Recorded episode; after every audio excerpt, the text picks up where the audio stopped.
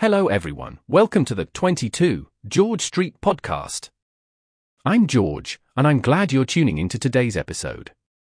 Today, we'll take you on a journey to explore the origins of different lifestyles between the French concession and the British concession in Shanghai.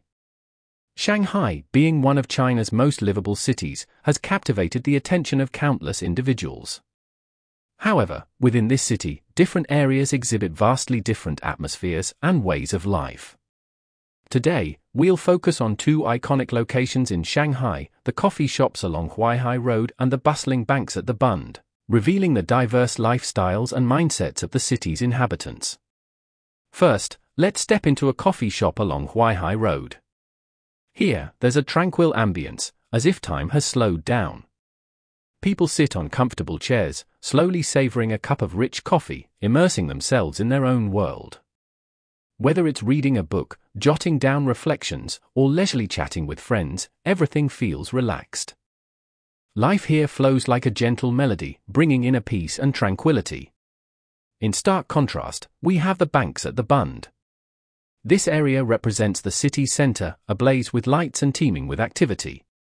Here, time seems to accelerate as people rush past, bustling with work and striving to keep up with the pace of life. Skyscrapers tower overhead, neon lights flicker, and the river flows ceaselessly, creating a vibrant and lively scene. Life here is fast paced and hectic, with everyone hustling and bustling, striving to chase their dreams and goals. The contrast between these two places is stark and evident. While the coffee shops along Huaihai Road exude inner peace and tranquility, the banks at the Bund showcase the city's vibrancy and dynamism. This juxtaposition allows us to deeply appreciate the diversity and richness of urban life, cherishing every moment, whether tranquil or bustling, as an indispensable part of city living. But what exactly causes these different states of living? To understand this, we need to delve into the history of the British and French concessions.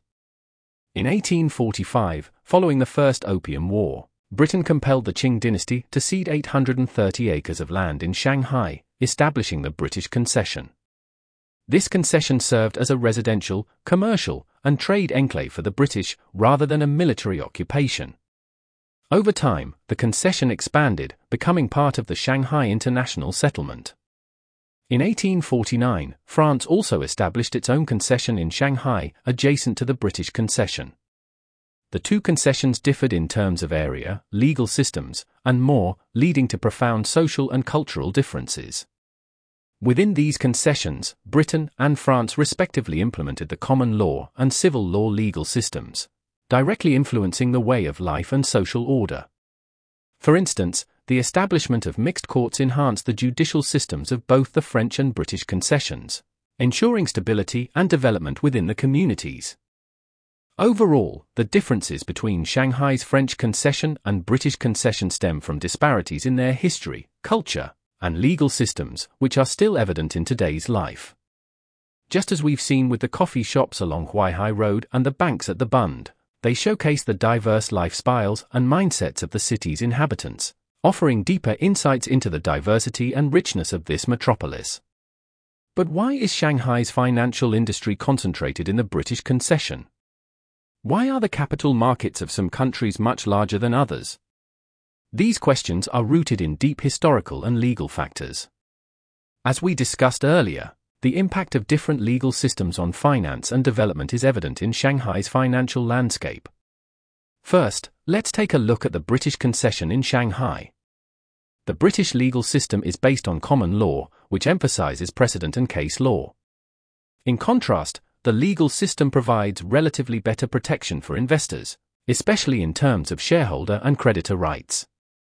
This favorable legal protection attracted a large number of financial institutions and investors, forming a robust financial center in the British concession. By comparing different countries, we can observe significant differences in the size and breadth of capital markets, attributable to variations in the level of investor protection provided by their legal systems. In some countries, inadequate legal protection for shareholders and creditors undermines investor confidence, resulting in sluggish capital market development. Conversely, in other countries with relatively better legal protection, investors are more willing to participate in market activities, driving the development of capital markets. In conclusion, Shanghai's financial industry is concentrated in the British concession due in part to the common law tradition of Britain and the favorable legal protection it offers to investor rights. Conversely, the slower development of capital markets in some countries is linked to insufficient investor protection provided by their legal systems. Understanding these legal factors is crucial for comprehending the divergent trajectories of financial industry development. In our ongoing discussions, we'll continue to delve into the impact of legal systems on financial development, particularly in urban centers like Shanghai. As we've seen, changes in legal jurisdiction between British and French concessions in Shanghai influence financial development. When we focus on the application of different legal traditions in adjacent communities in Shanghai from 1845 to 1936, we find that the financial development advantage of the British concession expanded after the strengthening of Western legal jurisdiction, and contracted after its weakening. This finding aligns with the legal origins view, which suggests that the common law tradition has a more positive impact on financial development relative to civil law tradition. These findings are not limited to Shanghai. When we examine 16 Western concessions in Tianjin, Hankou, and Guangzhou, we still observe substantial financial development in common law concessions compared to their civil law counterparts. Further substantiating the importance of the common law tradition for financial development. Such conclusions also apply to contemporary contexts, especially for Hong Kong. The British common law system and judicial independence are crucial for maintaining its status as an international financial centre. For a long time, Hong Kong has been renowned for its stable, transparent, and rule of law based financial environment. The cornerstone of this environment lies in the legal system established by the Magna Carta in 1215.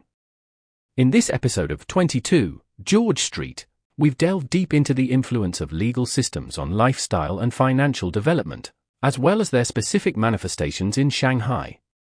In future episodes, we'll continue to explore hot topics in law, finance, and development bringing you more engaging discussions and in depth analyses. Thank you for tuning in, and we look forward to welcoming you back to 22 George Street Podcast. Feel free to leave comments and recommend our podcast to other curious minds. Until next time.